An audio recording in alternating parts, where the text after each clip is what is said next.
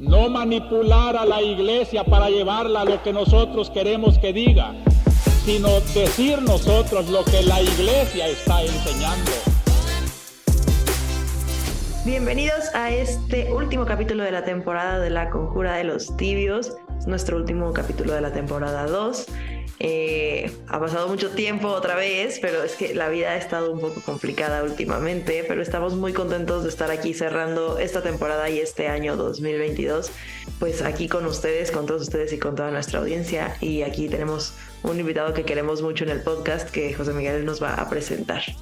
Muchas gracias Marta, pues sí, como dices, muchas cosas han cambiado desde el último capítulo. Eh, no hemos grabado episodio no porque seamos flojos, sino porque de verdad hemos tenido acontecimientos relevantes en estos últimos, ¿qué es? Tres semanas que no ha habido episodio. Pero bueno, cerramos el, año con todo y qué mejor que hoy eh, tener como invitado al Padre Salvador Arellano, con quien pues reflexionaremos sobre muchas cosas, el adviento, eh, las exhortaciones que, el Papa nos hace para vivir esta época y pues también para cerrar el año, ¿no? Que creo que se nos pasó como agua este 2022 y prepararnos para, para el 2023 que sin duda pinta como un año eh, complicado, pero también creo lleno de esperanzas. Pues muchas gracias Salvador por haber aceptado la, invitación a la conjura de los tibios. Como siempre, es, es un gusto, José Miguel y Marta, eh, que me den este espacio y que me inviten a esta vez a hacer algo más meditativo, quizá más reflexivo. Creo que el momento se presta.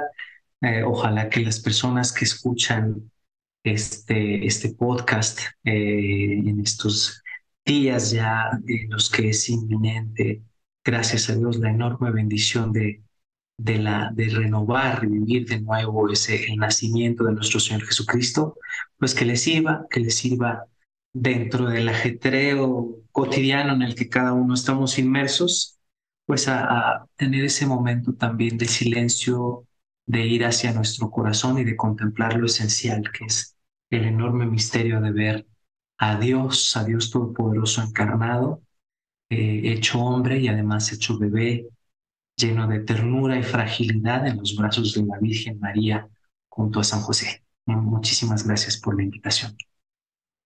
Creo que justo ahorita que decías, José Miguel, que se nos ha pasado el año como agua, estaba pensando que justo empezamos como este proyecto con el año, ¿no? Se empezó, o sea, salió al público como en abril, no es cierto, en mayo, salió el 5 de mayo, pero empezamos con todo este tema desde enero prácticamente y efectivamente se ha pasado muy rápido y justo como uniéndolo con lo otro, ¿no? O sea, en este ajetreo de la vida, de una vida en la que regresamos de la pandemia, en donde empezamos a tener otra vez como cosas presenciales, en donde empezamos otra vez todos como a volver a una, por así decirlo, normalidad, y cómo esto pues nos ha presentado y nos ha planteado mucho como confrontarnos con, con estas realidades, ¿no? Que a lo mejor empezamos a percibir más a raíz de la pandemia, con, nos ha llevado a confrontarnos con, este, con cómo pueden ser las cosas diferentes, nos ha llevado a confrontarnos también con las realidades cotidianas y con también cómo estas afectan nuestros corazones, ¿no? Y, y creo que es un muy bonito momento para hablar de cómo este, o sea, cómo el misterio de la encarnación y cómo este Dios hecho hombre nos llama a estas nuevas, a, entender estas nuevas realidades, ¿no? No, definitivamente. Yo creo que justo este año que, que bueno, creo que a todos nos ha eh, presentado una transición eh, sin duda, pues nos ha invitado a muchos momentos de, discernimiento, ¿no? Creo que cuando empezamos el, año planeando la conjura de los tibios, no nos imaginábamos mucho de la dimensión que pues, los temas de relevancia que les hemos presentado, pues tuvieron, ¿no? Haciendo así una recapitulación, pues bueno, aquí hablamos del tema Ucrania, hablamos de, del tema Nicaragua, hablamos de la visita del Papa Francisco a Canadá, y pues creo que uno de los apostolados que, tenemos, si es que tenemos algún apostolado, pues precisamente es esta invitación constante eh, y permanente al discernimiento y a la conversión, ¿no? Que creo que el adviento, pues precisamente es esta, es este, este ciclo del calendario litúrgico en el que se nos presenta una hipótesis, ¿no? La hipótesis de que Dios se ha hecho hombre y que este misterio de la encarnación cambia el sentido de la historia, ¿no? Lo redirige y le da un sentido a, todo. Y pues creo que precisamente el Adviento en nuestras vidas nos invita a esto, ¿no? A, a encontrar este, este sentido en Cristo que ante su luz todo resplandece. Yo veo el, Adviento como un momento, primero, como digamos, como puerto de, de salida. Me ayuda a mí a hermanarme con, con, con los pueblos. Primero con el pueblo judío, a leer la escritura, como un pueblito, un pueblo que era pues seguramente insignificante en un sentido histórico, ¿no? Tantas veces conquistado, tantas veces devastado, tantas veces reducido a la esclavitud, eh, pero que se mantenía, que mantenía su identidad, que mantenía sus tradiciones y valores casi solo pendiendo de una promesa, que era la promesa de un redentor, la promesa del Mesías. Eh, los distintos profetas le, le fueron dando color, dando figura a cómo sería ese Mesías. Pero yo creo que, que la, la, escritura nos relata que el, que el judío de, de a pie, el, el creyente judío, el, hombre judío, y la mujer, la familia, pues esperaba, tenía, tenía esa esperanza, digamos, calada por distintas pruebas de las más duras que podían haber vivido, la esclavitud, la hambruna, el vagar por el desierto, y mantenían, la esperanza en que, que iba a venir un, un Salvador, en el que iba a venir eh, ese Mesías que no solo les iba a liberar de la esclavitud, eh, sino que además iba a exaltar al pueblo entre todas las naciones. ¿verdad? A mí se me hace maravilloso pensar en, en que este pueblo que que históricamente pues no habría contado como a lo mejor con un, pueblo romano, ¿no? O, como, como Grecia. Eh, al mantener esa esperanza en la promesa, nos regala, gracias a esta promesa de Dios, pues esa, esa, esa promesa de Dios también para todos los pueblos. Y cómo eh, en el Adviento, entonces me, me gusta sentir, hermanarme también con, este, con esta sensación de espera, ¿no? De, de, experimentar, tratar de experimentar con los sentidos, con la vida, esa espera en un, en un Dios que, nos, que viene a salvarnos, el que viene a colmarnos, el que viene a, a eliminar todas esas realidades duras como la muerte, como el pecado, como la esclavitud. Y recordar que también hoy muchos pueblos viven, viven en esa espera. A veces eh, es, es una eh, espera en algo trascendente, en algo que, eh, que, que, supera al hombre. Y otros quizá en una espera, pues, reducida, digamos, en, un, en, la espera de un sentido, sobre todo de un sentido de la vida a lo mejor todavía con una oscuridad en cuanto a la imagen de Dios. Entonces, me gusta, me gusta tratar de, de, buscar experimentar qué, qué, se sentirá, qué sentimos nosotros también al, al, al, poder avivar nuestra esperanza en Dios Salvador, ¿verdad? En un Dios que transforme nuestra existencia limitada. Y esta parte de este Dios que transforma nuestra experiencia, pero que también eh, responde a esta experiencia humana, ¿no? O sea, no... A mí me parece muy bonito pensar que, que responde a todas esas cosas que él sabía perfecto que nosotros teníamos y que a nosotros nos pasaban, ¿no? Le decía a mis alumnos eh, el otro día que, o sea, porque estábamos hablando del concepto de la fidelidad de Dios, ¿no? Y les decía, bueno, es que ¿cómo podemos saber que Dios es fiel? Les decía, ¿cómo sabes que alguien es fiel? ¿Cómo sabes que alguien te va a cumplir una promesa? ¿No? Y me decían, pues porque te ha cumplido una promesa antes. Y yo, bueno, entonces vamos a ver toda la historia de las promesas de Dios, ¿no? Y entonces fuimos revisando diferentes promesas que le había hecho al pueblo de Israel y cómo las iba cumpliendo. Y hablábamos, hacíamos mucho énfasis, por ejemplo, en Abraham, ¿no? Decíamos, bueno, Abraham podría pensar, pues no me cumplió la promesa porque solo tuve un hijo y me dijo que iba a tener una descendencia abundante, pero vean hoy en día, ¿no? Y decía, ¿pueden ustedes contar a todas las personas que descienden de Abraham? Pues no, no pueden, ¿no? Y me decía uno de ellos, ay, pues mis, pero es que entonces, o sea, ¿cómo va a ser que, o sea, ¿cómo vamos a decir, bueno, sí, Dios me cumplió la promesa, si a lo mejor nunca lo vamos a alcanzar a ver, ¿no? Y yo les decía a estos niños, pues es que es, ahí está el sentido de la esperanza. Que a lo mejor tú no vas a ver las, las promesas cumplidas como tú esperabas, ¿no? Pero vamos a ver a este Dios que transforma nuestra, nuestras limitaciones, que, que ve no, no solo como lo que nosotros en nuestra limitada percepción del tiempo y en nuestra limitada percepción del, del, mundo decimos, ah, bueno, quisiera esto, ¿no? Sino que realmente eh, Dios es fiel en este, en este sentido que va mucho más allá de lo que nosotros nos podemos imaginar, ¿no? Y, y, esto nos debe llenar de esperanza y de paz y de, y de una confianza en que las cosas, eh, las cosas, pues como dice, como dice la escritura, ¿no? Todo obra para bien de los que aman a Dios, ¿no? Y además creo que refrenda precisamente este sentido salvífico redentor, ¿no? Esta, como decía Salvador, este peregrinar que nos muestra, digamos, la necesidad de que lo, lo verdaderamente redentor, la verdadera liberación, nos venga de lo alto, ¿no? O sea, creo que el adviento lo que nos muestra es nuestra finitud, nuestra debilidad, nuestra pequeñez, como lo dice el, Evangelio de hoy precisamente, y, cómo es que a partir del misterio de la encarnación, pues nosotros somos liberados, ¿no?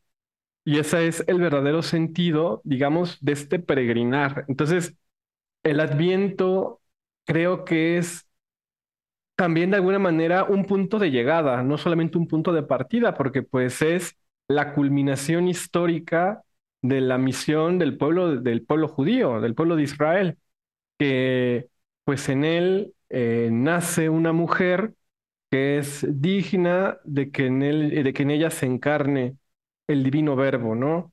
Y a partir de ahí, cuando él pone su tienda entre nosotros, pues la historia se redirige y se nos esclarece no solo el sentido de lo divino, sino también quiénes somos nosotros, el sentido de lo humano. Es que ante, ante este suceso, este suceso del pensamiento eh, judeo-cristiano, que es un suceso histórico además, ¿verdad? Cualquier filosofía choca. Es que el hombre siempre, siempre ha mirado hacia arriba buscando darle un sentido a su existencia.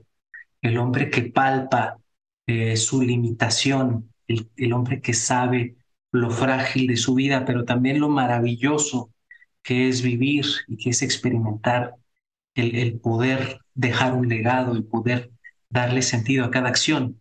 El hombre siempre se ha preguntado por un sentido y la respuesta que nos da Dios es, es Dios mismo hecho, hecho como su criatura, hecho hombre y además eh, de una manera natural, eh, haciéndose bebé, haciéndose dependiente de su criatura, naciendo de una mujer, haciéndose indefenso, haciéndose tierno. Es, es, que, es que choca, choca a, quien quisiera encontrarle una razón que, que, sea inmanente, ¿no? Ante esta misericordia de Dios, eh, lo único que podemos hacer es guardar silencio maravillados. Y creo que el podernos hacer nosotros también así pequeños, como bebitos, como, o sea, como el mismo Jesús lo decía, ¿no? Hacernos como niños, nos da una capacidad de maravillarnos todavía más, ¿no? De este gran misterio.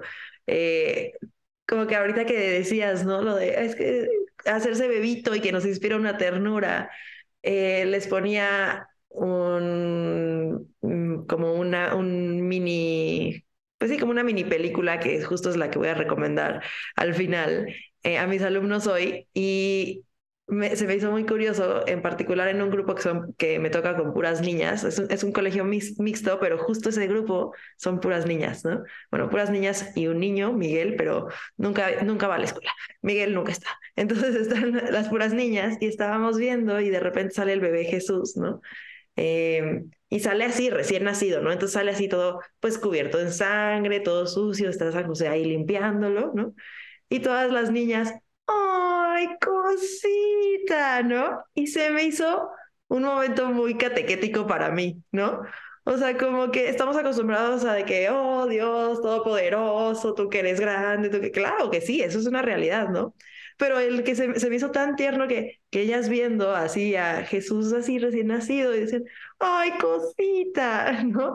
Y uno de que, ay, es que me encantan los bebés, ¿no? O sea, que pudiéramos verlo así, ¿no? Y, que, y decían, ay, es que le quiero pachurrar sus cachetitos, ¿no? Porque aparte está muy bonito el bebé que ponen en, el, en, este, en, este, en esta película. Este, pero se me hizo así tan tierno, o sea, qué, qué bonito, ¿no? Este pensamiento de, uy, le quiero apachurrar sus cachetitos a Dios. Y no solo eso, sino que Dios se hizo tan tierno y tan pequeñito que, o sea, le podían apachurrar sus cachetitos, le podían dar un besito en su frente, ¿no? Este, le tenían que cambiar los pañales, ¿no? Es, se me hace un, como un ejercicio en ternura muy fuerte, ¿no? Y en, que, o sea, creo que nos hace mucha falta, mucha ternura en el mundo hoy en día. Nos hemos, creo que en, en, casi todos los temas que hemos hablado a lo largo de este año, hemos podido ver mucho esto. O sea, como que nos hace falta acercarnos a la ternura y a este, eh, acercarnos a las cosas con, esta, con este sentido de, de, de asombro y de maravillarnos y de enternecernos por lo bueno que es nuestro Dios y por lo y, por lo cercano que se ha querido hacer a nosotros, ¿no? Y pues creo que ahí, reside también este misterio, ¿no? De cómo la gracia de la, la, gracia perdida por, por el pecado de Eva queda restaurado en María, ¿no? Y en este momento en el cual se encarna este, este hombre Dios, Dios hombre, pues también se afirma la dignidad humana, ¿no? Como como algo que no solamente es imagen y semejanza, sino que también esta imagen y semejanza es encarnada. Y entonces, pues se revela el, el, logos, ¿no? Se revela eh, cuál es la, la, altura o la medida del, del orden verdadero, ¿no? Se, se, esclarece, digamos, aquello para lo que todo es. Queda claro, ya, ya sabíamos cuál es el alfa, ¿no? Ahora queda claro también cuál es el omega. Y pues por eso también el adviento tiene, digamos, este sabor medio agridulce, ¿no?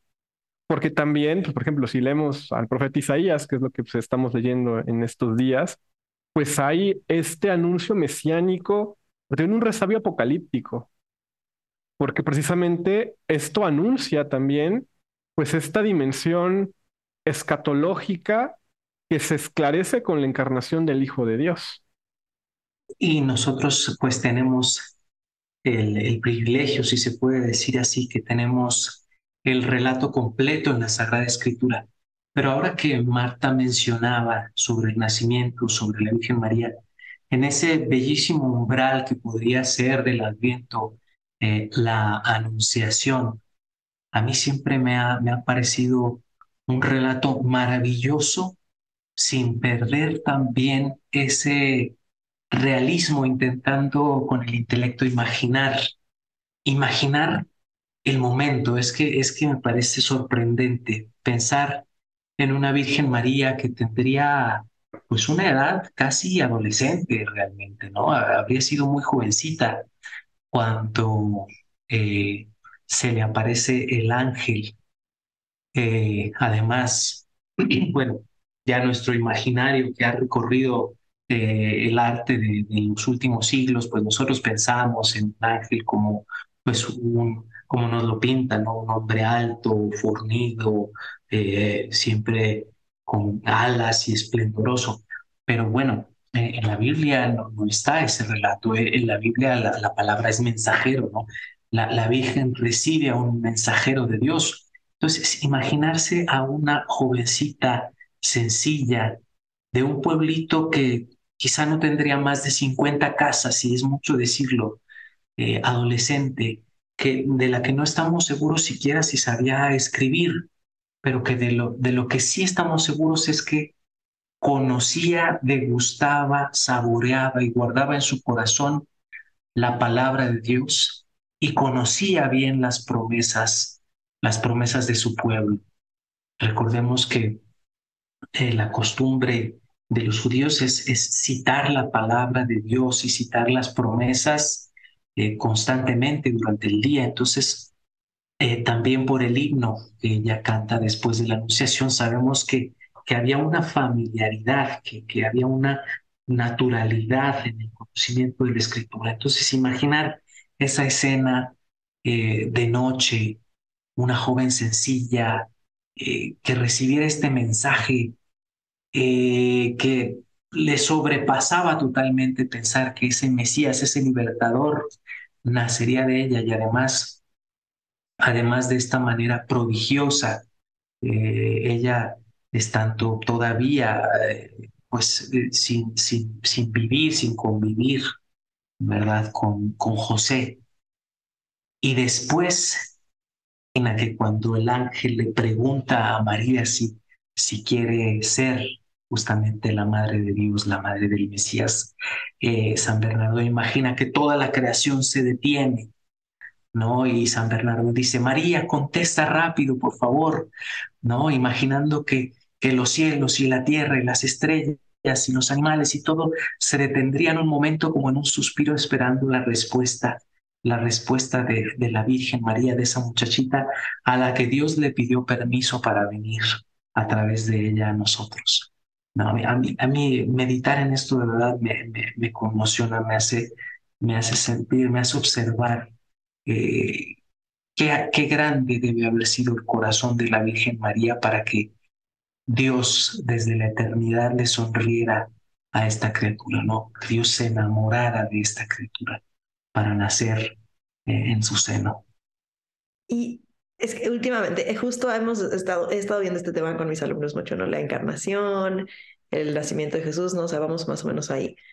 Y verdaderamente se me hace algo que, que realmente nos expresa cómo estamos llamados a ser y cómo estamos llamados a vivir, ¿no? O sea, en ningún momento ni la Biblia ni la tradición sugiere que, que la Virgen María fuera, o sea, externamente diferente a ninguna otra joven judía de su tiempo, ¿no? O sea, ella pues, seguía sus obligaciones con piedad, con, con amor, con generosidad, ¿no? Pero hacía lo que tenía que hacer, ¿no? Lo que a ella le correspondía, ¿no? No estaba haciendo pues cosas entre comillas extraordinarias, ¿no? Y en su vida ordinaria irrumpió Dios con lo extraordinario y fue Dios quien hizo cosas grandes en ella, ¿no? A través de la gracia, ¿no? Em, y a mí me parece que es muy, como muy clarificador, ¿no? O sea, nosotros estamos y hacemos lo que nos corresponde hacer y Dios, con su gracia, es el que hace cosas extraordinarias en nosotros, ¿no? Y, y lo dice claramente en el Magnificat, ¿no? O sea, porque Dios es el que ha hecho esas cosas grandes en su esclava, ¿no? Que ha mirado la pequeñez de su esclava, ¿no? Y creo que, o sea, yo de verdad el Magnificat se me hace una oración que siento que si auténticamente todos viviéramos, o sea, eh, con esa oración en nuestro corazón, viviríamos de forma bien diferente, pero eh, por lo menos en estas fechas me gusta mucho como reflexionar en el, o sea, y meditar en el Magnificat y se me hace muy bonito como esta idea de, de Dios es el que ha obrado maravillas, ¿no? Y nosotros hacemos lo que, o sea, nosotros le damos nuestro sí y seguimos con nuestro caminar, pero es Él el que obra maravillas en nuestras vidas. Y, y cuando, o sea, cuando, cuando decimos que sí y permitimos que la gracia obre en nosotros, eh, vemos cosas extraordinarias, ¿no? O sea, eh, y es ahí en donde empieza, en donde realmente podemos ver cómo nuestra vida eh, cambia, pero también cómo impacta en los demás y cómo eh, sirve a los demás y cómo eh, crece y cómo se hace, o sea, tiene frutos, porque no es por nosotros, ¿no? Sino por, porque ese sí y ese permitir a la gracia nos, nos hace crecer más. Como que esta,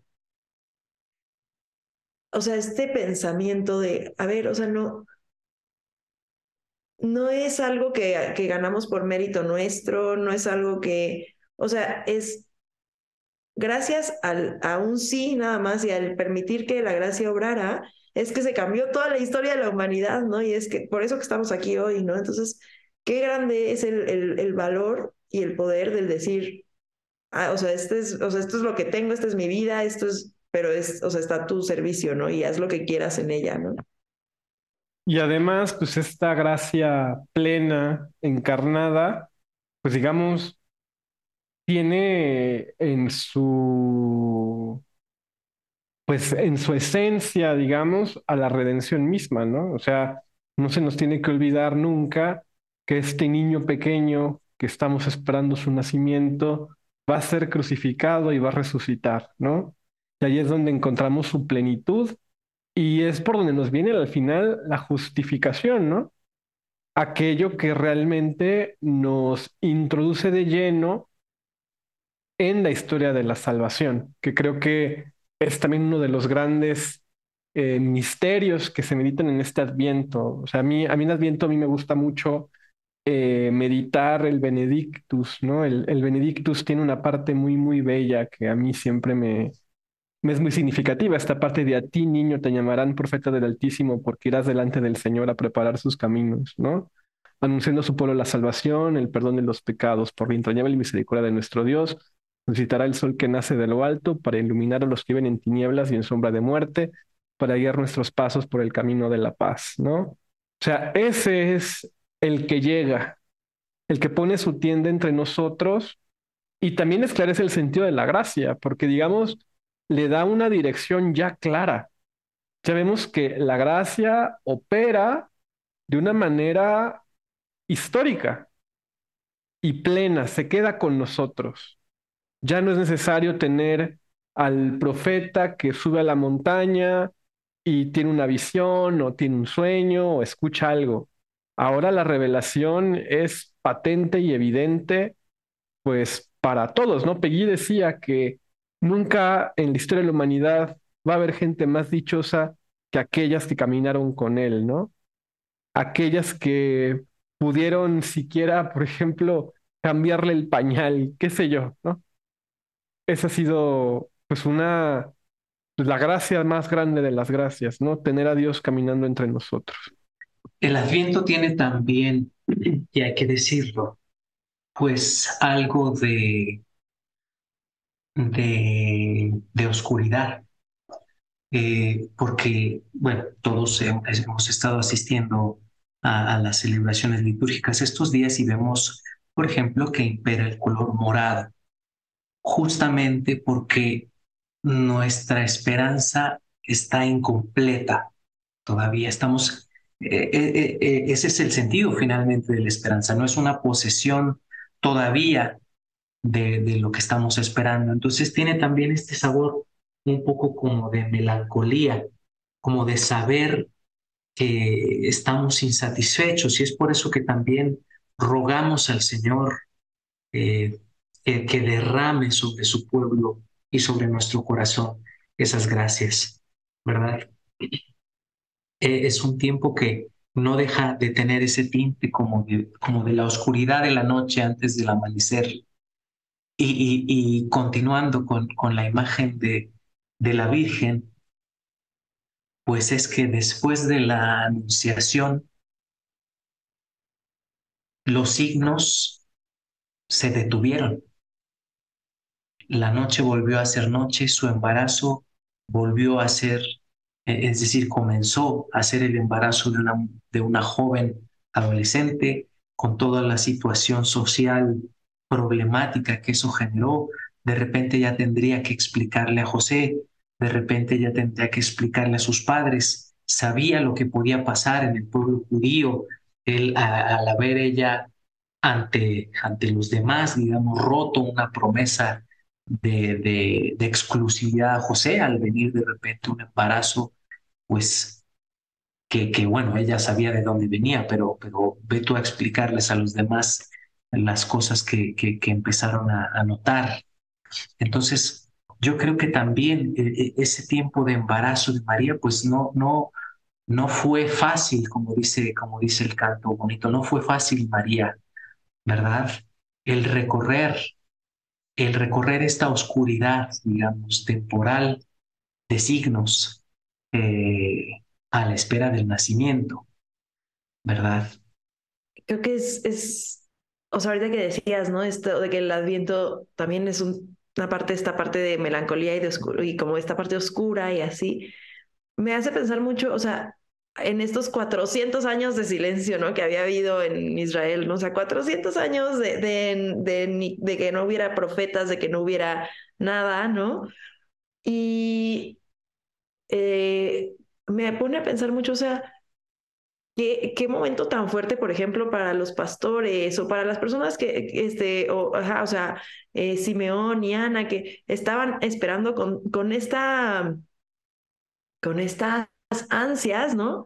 Esta venida del Mesías, ¿no? Y este y ver este misterio realizado, o sea, qué enorme alegría, ¿no? Y ojalá que todos viviéramos así, ¿no? Como con esta enorme con esta ansia de encontrarnos con esta enorme alegría que afortunadamente a través de los sacramentos podemos encontrar, ¿no? O sea, podemos ir y encontrarnos con un Dios vivo en la Eucaristía, aunque claramente pues no es como el encuentro que vamos a tener una vez que estemos ya este, esperemos en Dios que en esta visión beatífica, ¿no? Eh, y que, o sea, que, pero que nuestro corazón anhele esto, ¿no? Y que lo anhele de tal manera que siempre vivamos de manera que podamos alcanzar esto, ¿no? Y de, lo, de la otra parte, de la Virgen María, eh, a mí con mis alumnas niñas me gusta mucho ponerlas a pensar en esto, o sea, o sea, ahorita tú, si se te apareciera Dios y te dijera lo mismo que le dijo a la Virgen María, ¿qué cambiaría en tu vida, no? Y todas, o sea, y se les hace muy fuerte porque, claro, son niñas, adolescentes, ¿no? Y dicen, no, es que, pues no sé qué haría porque mis papás obviamente no me creerían y, o sea, tendría que venir a la escuela, pero no sé qué, pero qué tal que no sé, ¿sabes? Y este... Y a ver, obviamente era una época diferente, ¿no? Pero de todas formas se enfrentaba a muchas cosas en contra y es esta esta valentía. Leía hace un par de días una publicación que pusieron en una página que me gusta mucho que es, se llama Fem Catholic y ponen así como meditaciones em, escritas por mujeres y todo súper, o sea, enfocado como en santas mujeres, en temas relevantes a, la mujer dentro de la iglesia y escribían un artículo muy bonito que se llamaba María era una niña buena, ¿no? Y, eh, y decían, bueno, depende de la imagen que tengamos de Dios, ¿no? Y, em, y ponen, aunque María, aunque a María la pintamos como una mujer silenciosa, callada, pálida, cargando al, al niño Jesús en una, este, eh, con una mirada perdida en el horizonte y así, o sea, no se nos olvida que dentro de eso era una mujer valiente, aventurada, ¿no? Este, o sea, culta, educada en las cosas de Dios, ¿no? Y que, em, y que estaba dispuesta a responder, ¿no? Entonces, no, no, es, no era una persona pasiva en esta historia de la salvación, sino que una persona que auténticamente dijo, eh, dijo que sí con toda la valentía del corazón y con la con este empuje, ¿no? Que, que nos, o sea, que, que la llevaba a, a, querer responderle a Dios, ¿no? Y, que, y no solamente quedarse observando en la, eh, en la orillita y a ver qué pasaba, sino responder de manera activa a este llamado, ¿no? Sin duda, eh, pues ahí ese, ese enorme auxilio de la gracia es, es el Dios que le pidió a María un sacrificio grandísimo, pero que no tampoco la, la, dejó a, a, su suerte, por decirlo así, ¿no?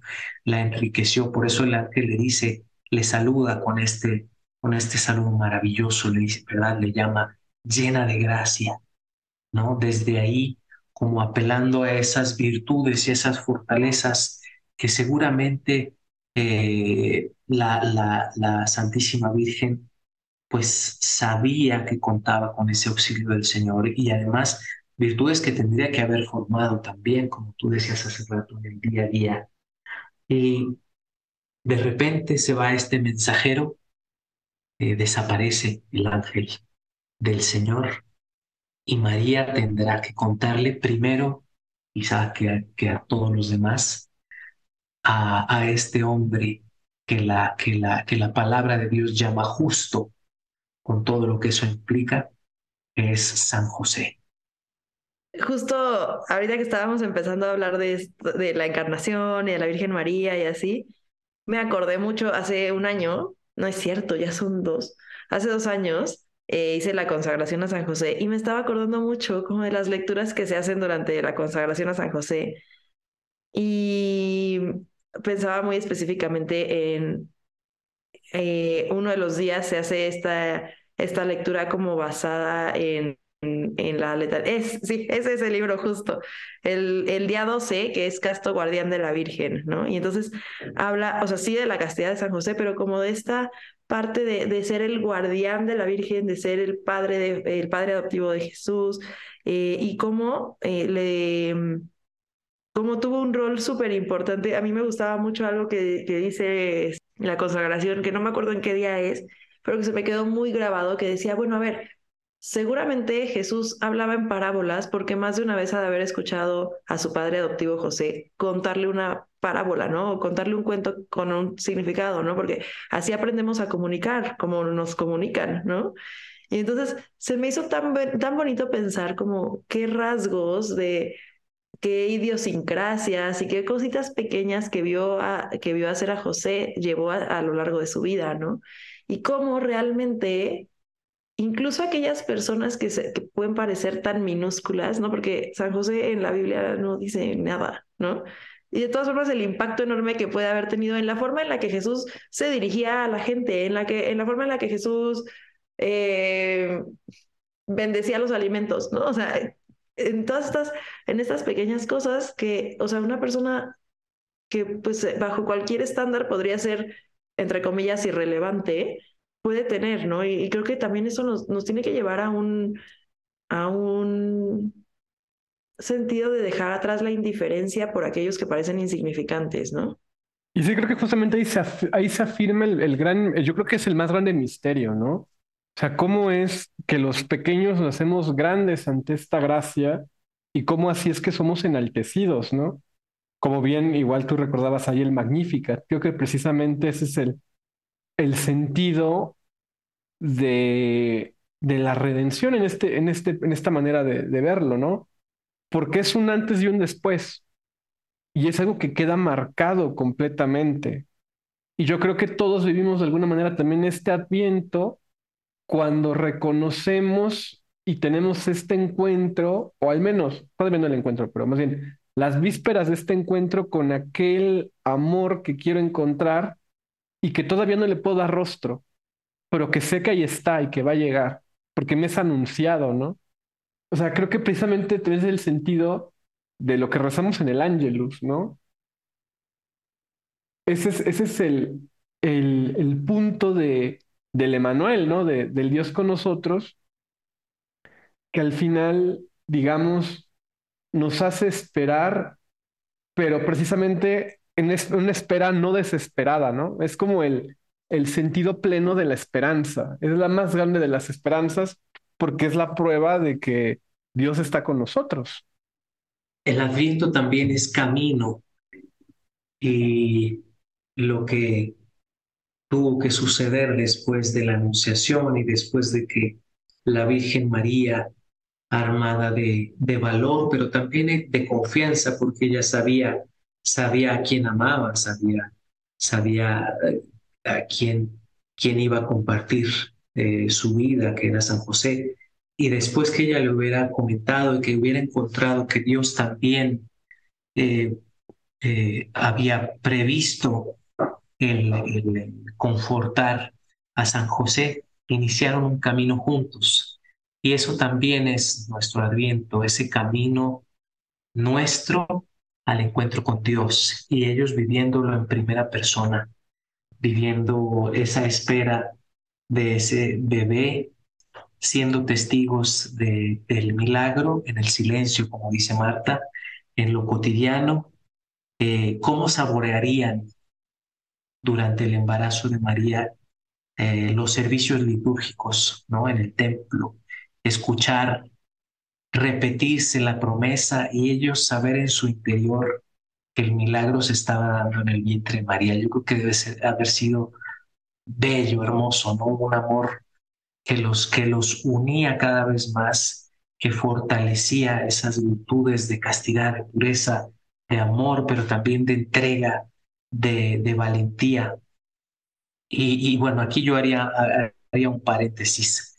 Eh, al principio, eh, Marta, hablaban ustedes de lo que, lo que han recorrido como, como podcast, pero también como en su vida personal durante este año y pues no, no podríamos no hacer mención de que José Miguel pues se convirtió en padre hace unas cuantas semanas, ¿no? Así que seguramente José Miguel traes fresco esa, esa sensación de estar a la espera de, del nacimiento, ¿no? Y, de experimentar también de una manera participada por lo que es lo que es ser padre, ¿no?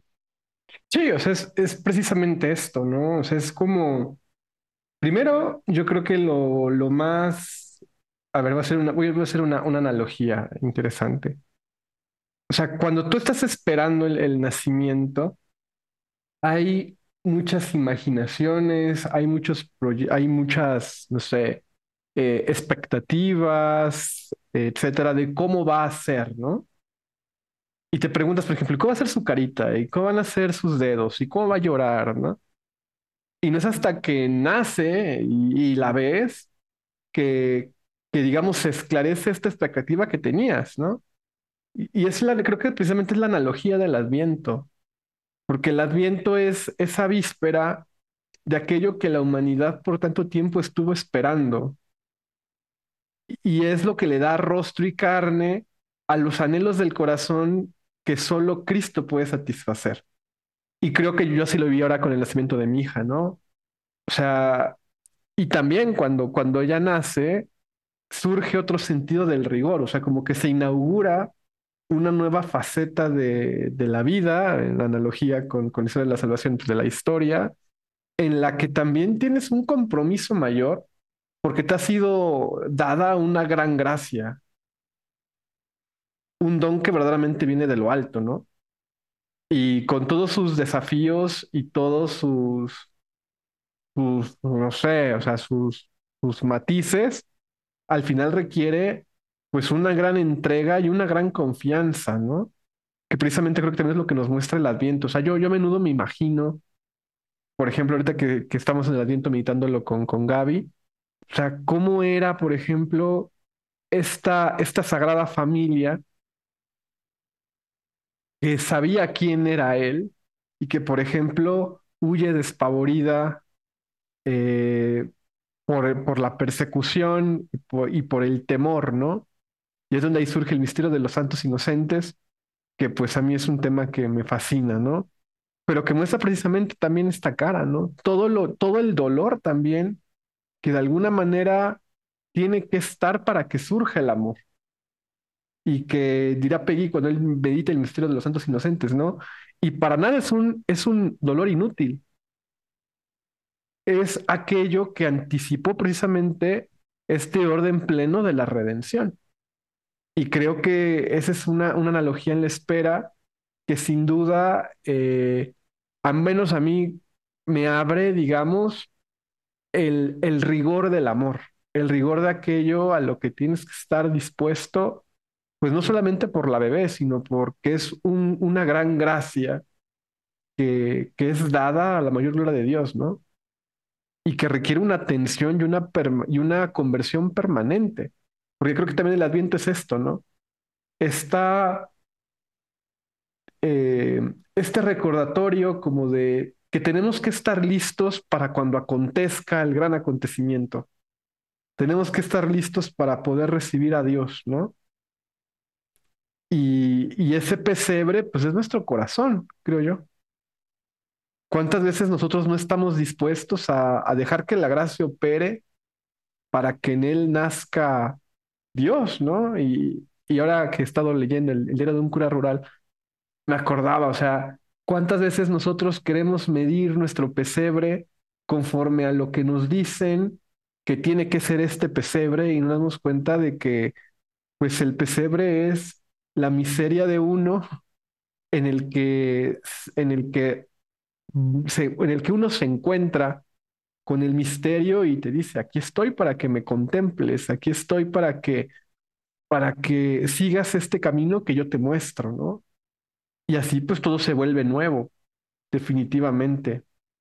Y, esta espera pues ya no es, digamos, una espera a ciegas. Ya todo tiene nombre, apellido, lugar, rostro. O sea, que creo que es otra cosa muy bella de la encarnación, ¿no? O sea, que esto pues, tiene efectos em, teológicos inmediatos, porque esa es la razón por la cual nosotros podemos tener imágenes, ¿no? O sea, que al tener carne tuvo rostro humano. Y al tener rostro humano ya no es un ídolo. Y eso pues rompe completamente el sentido de la religión natural, que creo que es eh, también otro de los sentidos teológicos profundísimos de, del Adviento. O sea, yo este Adviento, una de las cosas que he estado meditando ha sido el Tratado de la Encarnación de, de San Atanasio. Y me sorprende mucho cómo San Atanasio enfatiza mucho en este punto en particular. O sea, ¿cuántos hubieran querido, como también lo dice el Evangelio, ¿no? ¿Cuántos hubieran querido ver y escuchar lo que ustedes ahorita están viendo y escuchando? Eso es fuertísimo porque en ese sentido, los cristianos ya no nos podemos replegar. Tenemos una plenitud de la revelación que ni los más grandes profetas del Antiguo Testamento tuvieron. Ese camino de Adviento que nosotros vivimos junto, junto con la Sagrada Familia, como que toma otra velocidad conforme se acerca la Nochebuena eh, y empezamos a meditar en, eh, la, en el nacimiento inminente de Jesús, ¿no? Lo que pasó justo esos últimos días de, de embarazo de la Virgen María, cuando eh, San José y ella tienen que desplazarse por situaciones políticas, ¿no? Y de repente, pues ellos que, que sabían, sabían quién les acompañaba en su viaje, sabían que, que, que portaban al Mesías, al Redentor, al Liberador, de repente a María se le vienen los dolores de parto y hay que buscarle un lugar de nacimiento. Y aquí empezamos a, a percibir el misterio también con, con esa parte de drama, con el, drama de un Dios que es peregrino junto a nosotros, un Dios que no tiene dónde reposar su, su cabeza, un Dios que elige no nacer en un palacio con los emperadores, con poder político, con poder económico, con influencias, sino que no solo decide hacerse como su criatura, sino además como los más pobres de los pobres y nacer en una gruta. ¿No? Qué hermosa es la cultura mexicana que tiene tan presente eh, en las posadas el meditar a e, e, ese, ese misterio tremendo, dramático de José y María buscando un lugar digno para que naciera Jesús. Se me hace muy impresionante la frase que tiene Dorothy Day al respecto, que dice, qué bello pensar que Jesús nació en un pesebre porque mi corazón a veces se parece más a un pesebre que a un palacio. Y si Jesús nació en un pesebre, puede nacer también en mí, ¿no? Eh, y sí, además, o sea, esto en un sentido espiritual, pero también en un sentido muy humano, el el, vivir estas experiencias radicales de, o sea, es que es inimaginable, ¿no? Hoy, o sea, de por sí hoy, hoy en día es inimaginable dar a luz en casa, ¿no? O sea, es como, ¿cómo no en el hospital? ¿Cómo no, no? Y, y en ese tiempo, deja tú en casa, o sea, en un establo donde había animales, en donde, ¿no? Y además no solo era dar a luz a cualquiera, ¿no? Eh,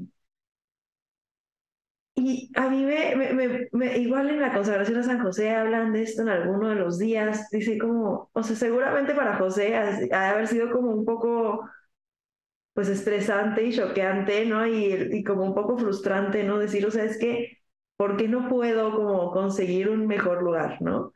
Pero creo que es una lección en, en paciencia, en humildad, en confianza, ¿no? En, o sea, al final pues todo salió bien, ¿no? O sea, ni a la Virgen María le dio una sepsis, ni, ni Jesús este, tuvo algún problema eh, para nacer que sepamos, ¿no? Y, o sea, es esta confianza también, ¿no? De que a pesar de las circunstancias, y creo que ha sido una lección que yo he como tratado de interiorizar mucho este año, ¿no? Em, pues tener esta confianza en que a veces, a, veces sentimos que estamos en el establo de la vida, así rodeados de animalitos que no conocemos, ¿no? Y así de, o sea, pues no sé cuál es tu plan aquí, ¿no? Pero que al final, o sea, siempre tiene como este, o sea, y ahora que he estado hablando tanto como de las promesas de Dios y de la fidelidad de Dios, lo pensaba mucho, o sea, a ver, en, en, Isaías está muy, muy clara la profecía, ¿no? De, que, de cómo iba a ser el nacimiento de Jesús, ¿no? Y pues sí, a lo mejor María y José estaban un poco sacados de onda y en plan, ay, no, ¿qué vamos a hacer si no tenemos en dónde, no sé qué? Pero todo se cumplió al pie de la letra, ¿no? Y le decía a mis alumnos algo que me dijeron en un retiro hace poquito, que era, nuestro Dios es un Dios de detalles y hasta el más mínimo detalle ¿no? de las profecías se cumplió, aunque, aunque a los que estaban como viviéndolas les sacara de onda y dijeran, ¿cómo puede ser esto? No tenemos, ¿no? En dónde nazca el bebé y todo esto, pues estaban cumpliendo hasta el último detalle de las profecías, ¿no? Y a veces como que esto creo que sí es una lección muy grande de humildad, de paciencia, de confianza y de y de abandonarnos en Dios, ¿no? Y en saber que, que lo que Dios hace no es casual, ¿no? O sea, lo que Dios hace siempre obra con obra para la eternidad y obra con un motivo, ¿no? Em, y que realmente nos, o sea, nos puede sacar muchísimo de onda cómo está haciendo las cosas, pero cuando, o sea, pero que todo va todo obra, una vez más, ¿no? O sea, que, es, algo que he estado repitiendo mucho, sobre todo este mismo retiro, ¿no? Todo obra para bien de aquellos que aman al Señor, ¿no? Eh, y, a ver, a lo mejor en este momento de la, del nacimiento de Jesús, eh, ellos mismos no sabían para qué, y hoy en día es una de las imágenes más bonitas que tenemos como católicos, ¿no? Y que nos recuerda este, esta pobreza, eh, esta, esta pobreza tanto interior como exterior, eh, que nos recuerda el valor de, de la hospitalidad, que nos recuerda el valor de la caridad, ¿no? Que lo tenemos, o sea, que es parte esencial de nuestra vivencia popular de la fe, ¿no? Y que a lo mejor en ese momento simplemente era como una inconveniencia, muy grande. Y esto, o sea, como Dios escribe derecho en los renglones torcidos, como Dios saca de todo lo, de todo aquello que nosotros no entendemos, ahí está, ¿no? Y que em, creo que es algo que a mí me, o sea, obviamente me hace falta meditarlo más y entenderlo cada vez mejor, pero creo que es una enseñanza para, o sea, que sí es algo que he querido como profundizar en este fin de año, ¿no? Y durante este adviento, como esto, o sea, como como que a mí el Adviento me recuerda mucho esta, esta fidelidad de Dios, ¿no? Y me lleva a ver, mucho este, este hecho de que todo lo que Dios promete lo cumple. Y mm, creo que es como, o sea, hay tantas cosas para reflexionar respecto al Adviento, ¿no? Sobre la esperanza, sobre la pobreza, sobre la humildad, sobre la gracia, sobre eh, el fin de los tiempos. O sea, hay cantidad de cosas para reflexionar, ¿no? En el Adviento. Y creo que para mí, por lo menos este año, este, esta fidelidad de Dios y este como hasta el más mínimo detalle, ¿no? Del lugar eh, preciso y las, las, los signos precisos y las imágenes precisas, ¿no? Como el pueblo iba a saber, el pueblo de Israel iba a saber que es el Mesías, ¿no? Sea, todos esos signos que estaban escritos más de 400 años antes, ¿no? A mí me encanta decirles a mis alumnos, ponerlos a leer Isaías y decirles, ¿de qué crees que se trata? Ay, pues es obvio, es de Jesús. Y es como, ok, se escribió 900 años antes de Cristo, ¿no? Este, o sea, como hasta el más mínimo detalle lo cuidó y, lo, lo, y tuvo la, el, em, el, pues valga la redundancia, el detalle y el cuidado de, de que todo se diera como se había anunciado y como se había prometido. Creo que es algo que a mí, en este año en particular, en este adviento en particular, me ha, es, ha sido lo que, en lo que me he enfocado y en lo, y en lo que me quiero seguir enfocando como en un ejercicio de, de mayor esperanza. Y, hemos, y ha sido una línea como, ha sido como un hilo conductor en estas dos temporadas del podcast, ¿no? Hablar un poco de, de, la, de la, esperanza y de... Eh, pues sí, o sea, muchos, muchos temas, ¿no? Pero creo que muchas, en muchos de los episodios hemos eh, hablado de la esperanza en algún punto y creo que es, o sea, para mí este año, este adviento, se ha tratado mucho de esta confianza, de abandono y esperanza en Dios. Marta, todos esos signos que mencionas son resplandecientes y, y son perceptibles por los corazones sencillos que están en camino y que buscan la verdad. Y son prácticamente eh, escondidos, están prácticamente escondidos, son prácticamente imperceptibles para los corazones empresivos, para los corazones que ponen su confianza en el poder, en el dinero, en su influencia.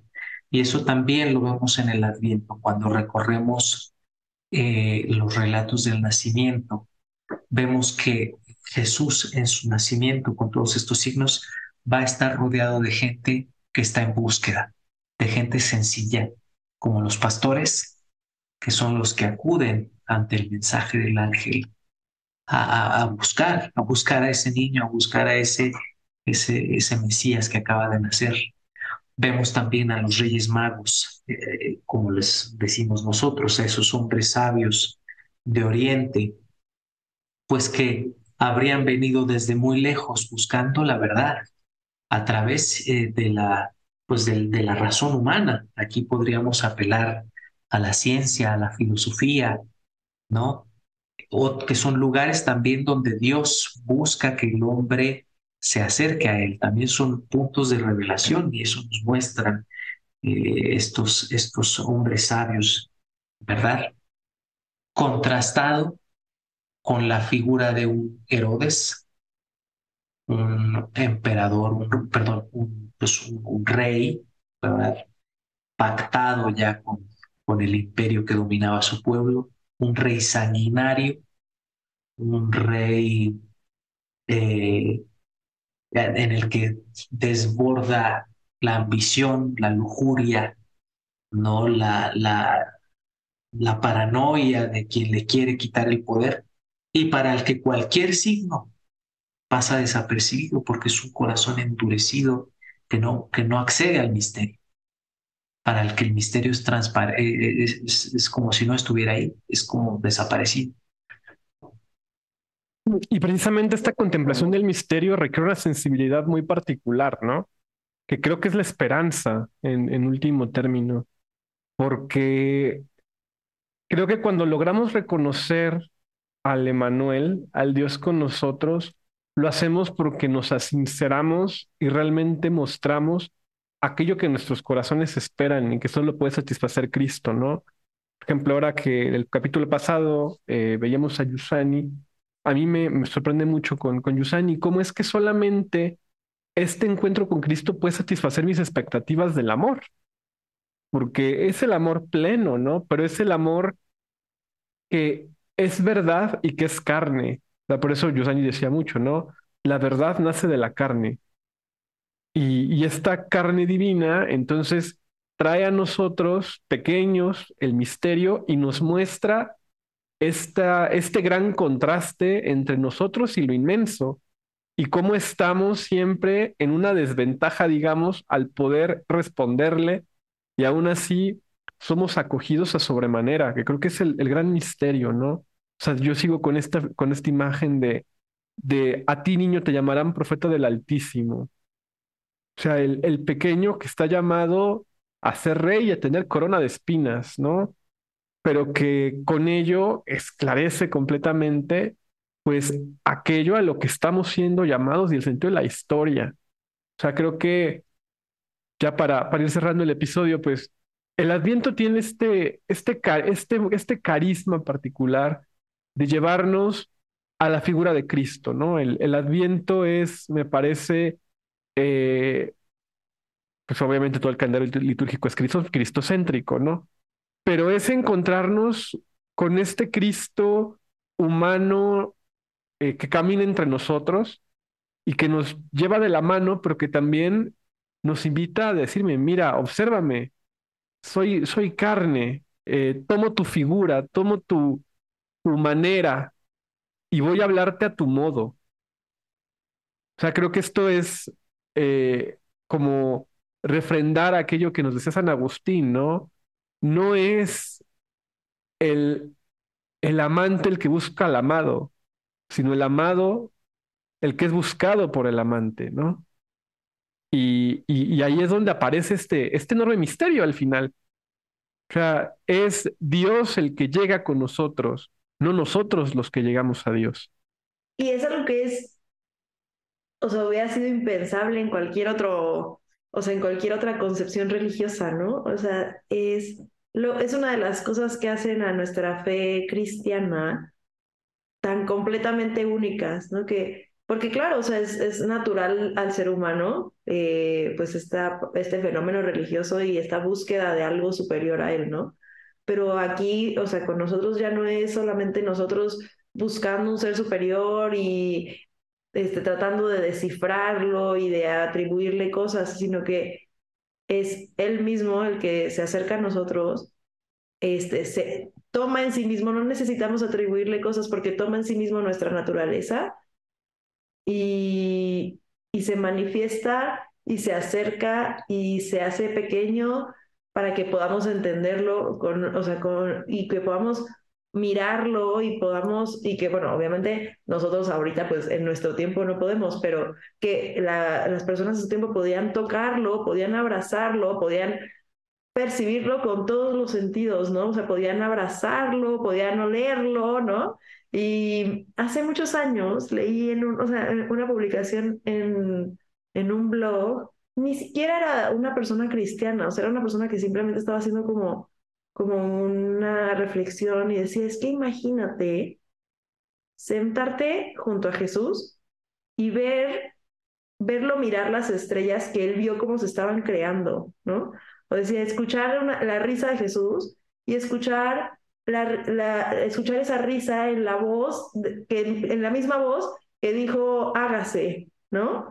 Em, y esto, o sea, el ver a un, a un Dios tan grande, tan misterioso, pero también tan humano y tan accesible, es, me parece que una de las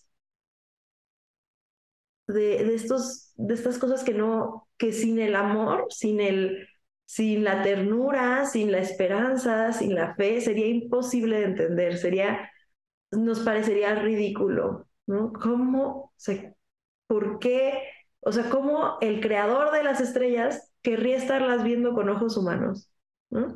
Porque, y hacían, o sea, esta persona que escribía esta reflexión se me hacía tan bonita porque decía cosas muy simples como, o sea, se tenía que lavar los pies, ¿no? O sea, se, tenía que lavar las manos antes de comer, seguro alguna vez le dolió la panza o le dio indigestión, ¿no? Eh, o le dio una gripilla, ¿no? Este, entonces, este hecho de que ha tomado toda, o sea, todas estas experiencias tan humanas y las ha hecho cosas suyas, nos, em, nos hace realmente capaces de Dios, creo.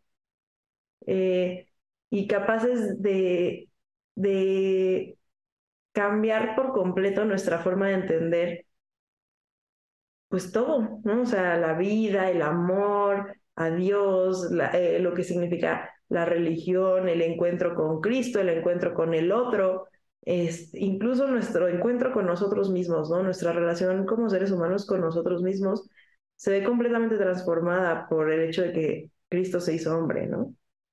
Podríamos preguntarnos en qué sentido es relevante para este mundo el Adviento y la, la Navidad, que gracias a Dios es inminente.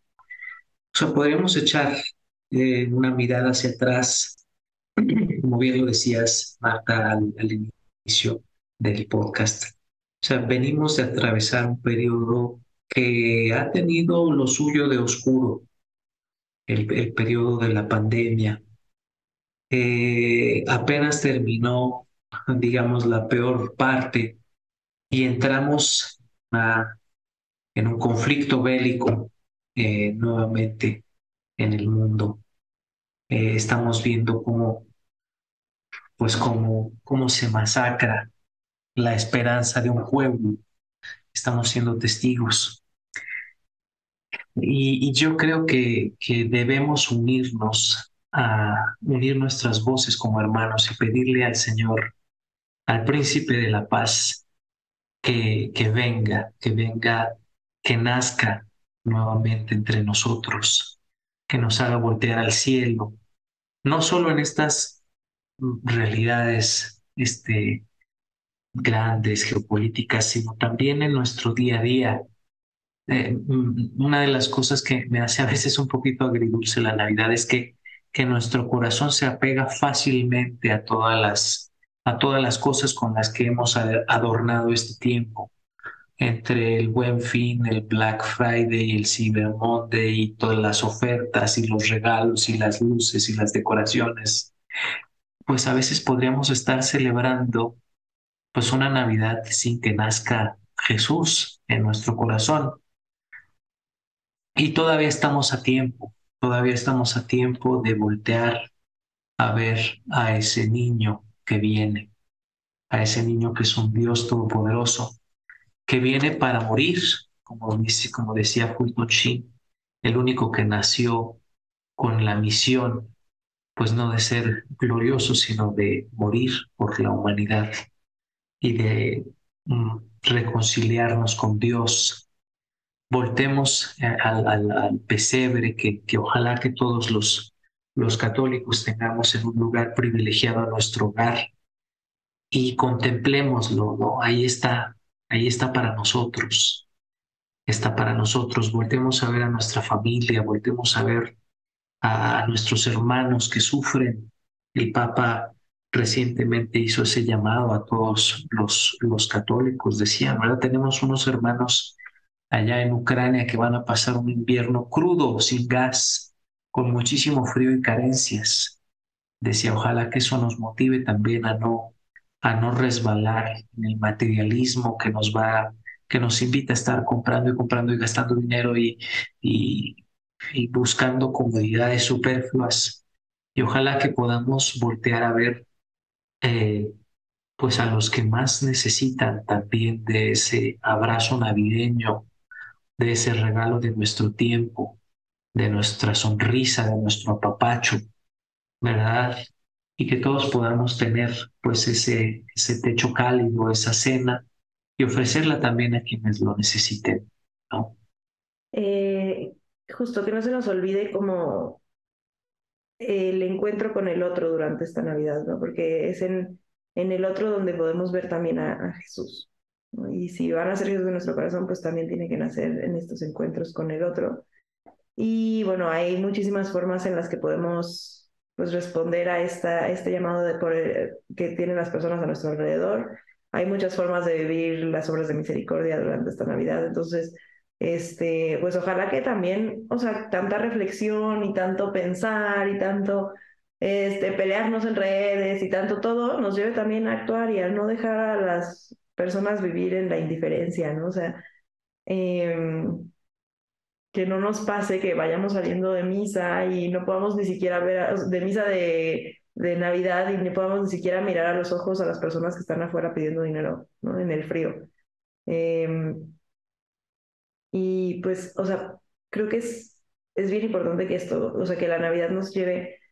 Yo siempre le digo, he mencionado muchísimo a mis alumnos hoy, si alguno lo está escuchando, este, saludos, este, porque ya descubrieron que tenemos el podcast y les pareció muy interesante, pero em, les decía, es que se los llevo diciendo todo el año, tenemos que encontrarnos con tres personas a lo largo de nuestra vida para poder realmente tener una relación con Cristo, ¿no? Tenemos eh, que encontrarnos con nosotros mismos, ¿no? O sea, y con, la realidad de quiénes somos y con la realidad de qué queremos y con la realidad de a qué estamos llamados, con el otro y con Cristo. Y es imposible que cualquiera de estos tres encuentros estén en plenitud si no están unidos a los otros dos.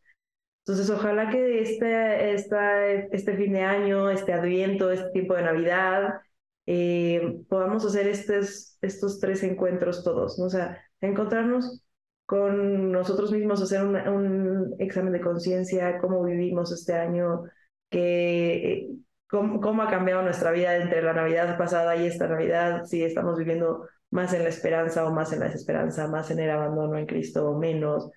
Em, encontrarnos con el, con el otro, ¿no? con las personas que a lo mejor están sufriendo durante estos días. Eh, y pues obviamente encontrarnos con el cumpleañero, ¿no? con Jesús, y que no se nos olvide pues cuál es el motivo de que, tener, de que tengamos esta, esta fiesta. Yo los invitaría a encontrarse con el Dios desconcertante, con, con este Dios glorioso que renuncia a su, a su gloria eh, celestial y toma nuestra figura, al Dios desconcertante que decide no nacer en un palacio, sino en un pesebre, y que no se revela a los filósofos ni a los sabios del mundo, sino a la gente sencilla. Este Dios paradoja eh, que nos invita a precisamente hacer estos quiebres desconcertantes en nuestra vida, a ser signo de contradicción, es con el que creo que nos tenemos que, que encontrar y pedir la gracia de encontrarnos, ¿no?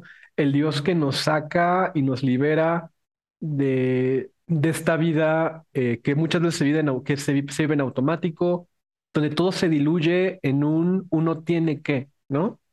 Y que se nos olvida lo, lo elemental básico de esta vida cristiana, que siempre es este signo de contradicción que se tiene que vivificar. Y yo creo que sin duda se tiene que vivificar con los más pobres, con los más necesitados, con los más frágiles. Y el otro día, por ejemplo, a mí en Twitter me funaban, ¿no? Porque decían, yo puse un tweet donde decía que a mí me parece que es un desperdicio ganar, gastar dinero en, en arreglos navideños, ¿no? porque precisamente creo que es eso. O sea, esta es una, una época, un tiempo de gracia en el que estamos llamados a darnos como nos ha sido dado el, el, la más grande de, de, todas las gracias que nos invita a, a, compartir su don. Entonces, pues ya para cerrar este, este episodio y antes de pasar a, las, a las recomendaciones, pues Padre Salvador, ¿usted a qué invitaría a nuestra audiencia de, de la Conjura de los Tibios. Sí, yo, yo tengo una invitación muy, muy particular. A ver, en Navidad vamos a celebrar al príncipe de la paz, ¿verdad? A quien vino a reconciliarnos con Dios, el Dios que se hace como nosotros para reconciliarnos con Él. Es el Dios de la reconciliación, o sea, del perdón y de la misericordia. Me gustaría exhortar de una manera directa a quienes nos están escuchando, señor, señora, jóvenes, piensa si hay en tu familia o en tu círculo cercano alguna persona a la que en este periodo pues se han alejado o, hay a veces hay ese pleito familiar del primo o del tío al que no le hablamos o, de, o del hermano tristemente a veces que está alejado. Este es el tiempo propicio. Este es el tiempo urgente de la Navidad. Recordemos que hay muchas personas que sufren de soledad en la Navidad y es donde es cuando más lo sufren a veces, porque no tienen con quién festejarlo o porque son abuelitas que están abandonadas en algún asilo o porque, como les digo, es a lo mejor un familiar que por un pleito de repente se dejaron de hablar y tienen meses o tristemente años. Este es el tiempo propicio, amigo, que nos estás escuchando. Si, si a la mente te vino el rostro de alguien en particular, de verdad, para celebrar la Navidad, el nacimiento del príncipe de la paz, lo cristiano, lo católico, es reconciliarse. Se nos va la vida en ello. Aprovechemos, aprovechemos el gesto, la gracia cercana que Dios nos puede dar durante esta Navidad de buscar la reconciliación con quienes estemos alejados, ¿verdad? Yo creo que puede ser un regalo navideño grandísimo, que a lo mejor a ese amigo, a ese pariente al que pues no le, pues no le hemos hablado o no hemos hablado, pues podamos brindarle también el deseo de la paz y bajo cualquier pretexto, por más ridículo que sea, pues acercarnos, ¿no? Y, y qué bonito sería que, que juntos en la noche podamos cantar un villancico frente al niño Dios, ¿no? En familia, compartir el pan, compartir el ponche, los tamales o el pavo o lo que vaya cada quien cenar muy rico en su casa. Pero esa sería mi exhortación. Para festejar al príncipe de la paz, necesitamos nosotros empezar también haciendo la paz entre nuestros hermanos. Entonces, ¿les parece que pasemos a las recomendaciones para... Ah, yo quería comentar algo antes, antes ah, de las recomendaciones. Es nada más una, o sea, sobre todo ahorita que estamos haciendo como este recuento del año y todo. Eh, nada más comentar algo que me, que me comentaron eh, de un episodio anterior. Un amigo me comentó que cuando sacamos el episodio de economía de Francisco, estaba por empezar una peregrinación en Italia y que se inspiró tanto por el episodio de Economía de Francisco que terminó yendo a, que terminó incluyendo a Cis en su peregrinación. Y nada, estaba muy feliz con ese episodio y me pareció como algo muy bonito para compartir aquí en este espacio. Bueno, ese episodio fue un poco de gracia también, porque luego aconteció que semanas después de ese episodio, justamente el padre Salvador se encontró con Diego. Sí, sí, coincidimos en el evento de Economía de Francisco que estuvo padrísimo. Y pues ahí yo creo que también es, este es un regalo que nos han brindado ustedes, José Miguel, Marta, a muchos de los invitados que hemos estado en su podcast, que hemos ido haciendo como una comunidad, como una comunidad de amigos que buscan, pues buscan ser hijos de la iglesia, que buscan caminar con el Papa, que buscamos dentro de todos nuestros defectos y tibieza, pues buscamos el rostro del Señor cada día y, tratamos de encontrarlo también en nuestros hermanos. ¡Ay, qué bonito! Estoy muy feliz. Oye, también debo decir que, bueno, ya lo hemos dicho yo creo que en otro capítulo, pero pues la primera vez que, que platiqué con ustedes yo no sabía, yo no era, primero no era sacerdote diácono como ya lo soy, ni tampoco tenía asignado un ministerio como ya lo tengo, ahora que soy capellán en la Universidad de Anáhuac de Querétaro. Y pues eso también, también pues fue algo que sucedió muy, muy a la par de los momentos en los que platiqué con ustedes y que finalmente también me llevó a conocer a José Miguel en persona y a su esposa Gaby y ahora estar cerquita también de, de la bebé, ¿verdad? Por eso, Marta, yo digo que ya debes ir ahí discerniendo. ¿eh? Porque. Está todavía muy, fresco el tema. Porque, porque no es por nada, ¿eh? Pero pregúntale a, a Pau Suárez, a, Salvador, que de pronto la gente llega a Querétaro, ¿eh? Se podría, se podría grabar la conjura presencial sin tanto problema técnico. Sí, Eso, eso, eso estaría bien. O al menos un, un episodio presencial creo que estaría Caray, claro que sí, bastante bien. A ver si para la tercera temporada. Eh, sí, para conocer a la tocaya también. Bueno, pues sus recomendaciones, no sé, Marta, si tú quieras empezar o, o, prefieren que yo empiece. Empieza tú, empieza tú. Bueno, yo, yo les voy a, recomendar un, un libro que mm, yo creo que es de las cosas más bellas que sin duda he leído sobre el Adviento. Es un libro que se llama El misterio del Adviento de, de Jean Danielou, este gran teólogo eh, de, la Nouvelle Théologie, que hace una reconstrucción muy bonita de la historia de la salvación, digamos, como un gran adviento. O sea, la lectura de Danielou es, digamos, de Adán a San Juan Bautista, es el adviento. Y es muy bello porque recupera figuras, por ejemplo, del papel del pueblo judío, va mostrando, por ejemplo, cómo en el profetismo escriturístico va apareciendo constantemente esta víspera, que se va prolongando, prolongando, prolongando, pero justamente muestra este binomio entre esperanza, desesperación, que es cuando irrumpe lo sagrado en la historia. Entonces, este texto de, del misterio del Adviento, eh, yo lo recomiendo mucho. Es un texto bastante accesible, aunque es un texto, digamos, de un poco de teología de la historia, pero vale, vale mucho la pena leerlo. Esa es mi, recomendación por el Adviento y para, para esta Navidad. El misterio del Adviento de Jean Danielou.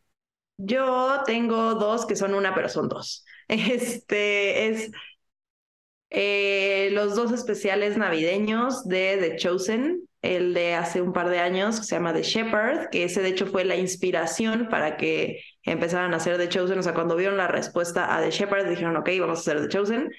Y el segundo es el que salió el año pasado, el mero día de Navidad. Eh, lo vi con mi familia cuando salió.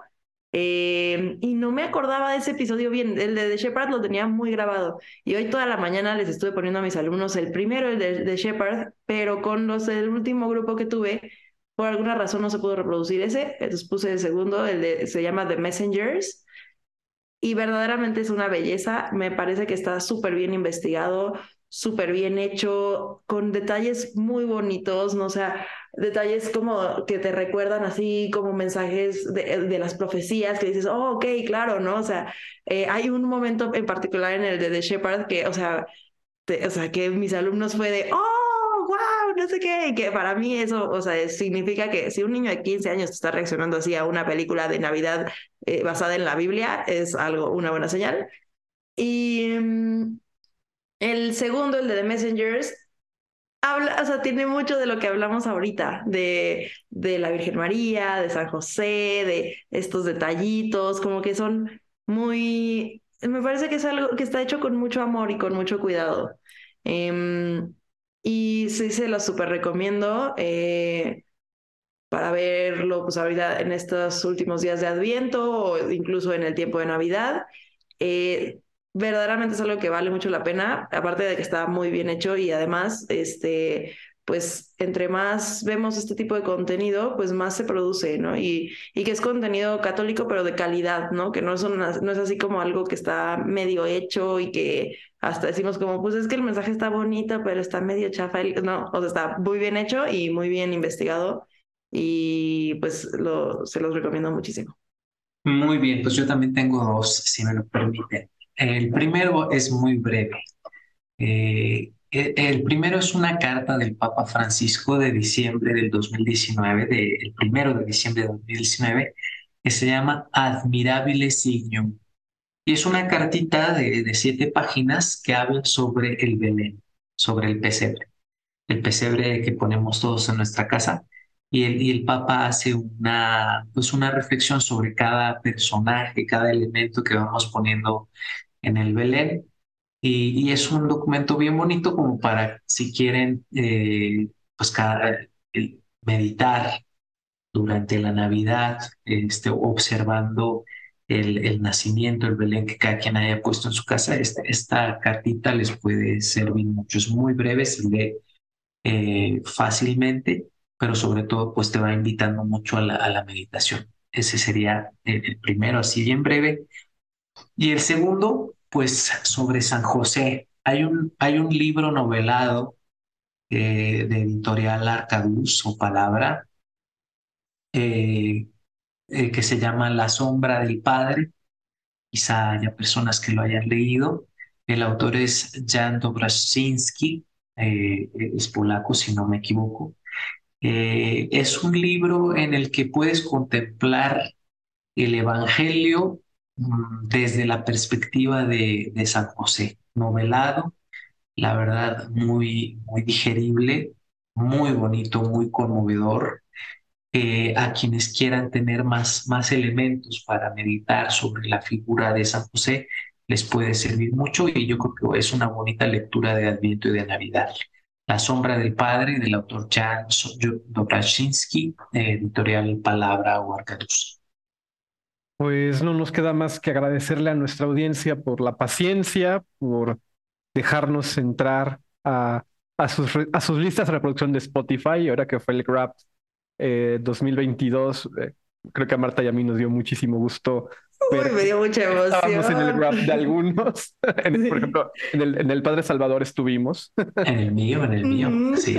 En el mío también, porque pues yo también nos escucho, aunque a veces me da cringe mi voz, pero yo también nos escucho y me, no, hombre, nos encanta ver, ver que nos compartan eso, que nos compartan sus comentarios, este, que nos platiquen, que nos pregunten. Este, siempre nos da mucho gusto escuchar de nuestra audiencia porque pues para, pues para Dios y para ustedes estamos aquí.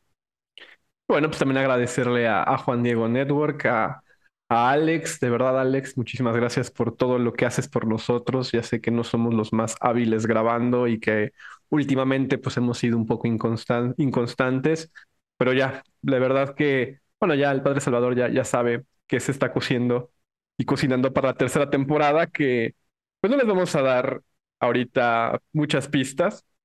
Vivan su adviento del podcast eh, de la tercera temporada, pero va a ser una muy buena temporada con nuevos temas, nuevos, nuevos horizontes eclesiológicos que explorar.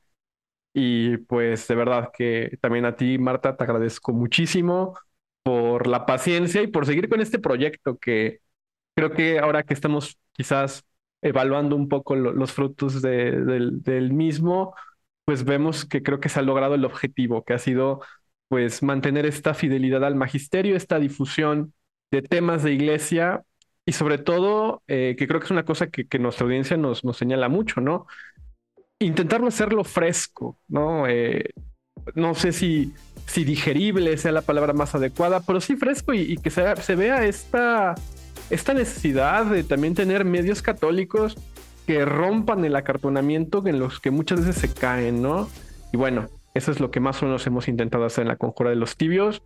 Y pues muchísimas gracias. También muchísimas gracias, eh, Padre Salvador, por, por la disponibilidad, por la amistad y pues por este misterio de la gracia que vivimos este año con, con el podcast y contigo, que, que, de verdad que es una gracia que pues ahora pasó de la presencialidad, de la virtualidad a la presencialidad y pues que puedas venir a comer aquí a la casa, que, que pues primero Dios puedas bautizar a, nuestra hija, eh, pues sí es una, una gracia enorme pues eh, para mí va a ser, va a ser un honor también y un regalazo.